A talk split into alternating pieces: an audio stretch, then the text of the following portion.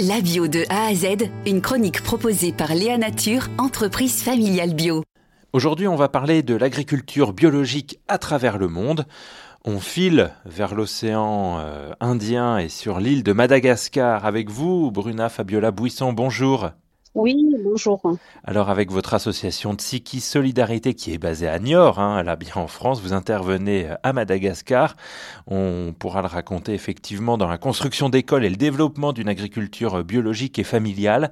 Euh, peut-être d'abord euh, pour commencer, comment votre association s'est-elle intéressée à cette question de l'agriculture biologique? Euh, notre association euh, Solidarité est une association de solidarité internationale euh, qui œuvre en Madagascar depuis sa création.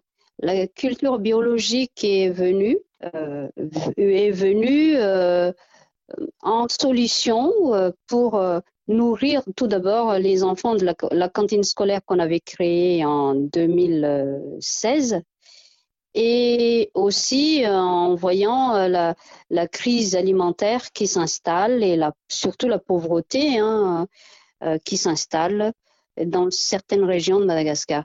Donc, euh, nous avons euh, euh, développé pendant le Covid, les deux années de Covid, à distance, la mise en place de la forêt comestible. Alors, de quoi il s'agit?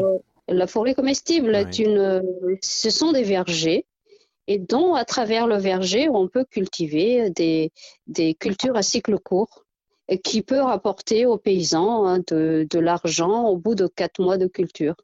Et le verger donnera dans quatre ans des compléments de revenus aux familles et à l'association des femmes agricultrices. Merci beaucoup euh, Bruna Fabiola Bouisson euh, pour toutes ces explications. Je rappelle que vous êtes la, la présidente de l'association euh, Tsiki Solidarité qui intervient donc à Madagascar. Merci beaucoup. Merci, merci à vous.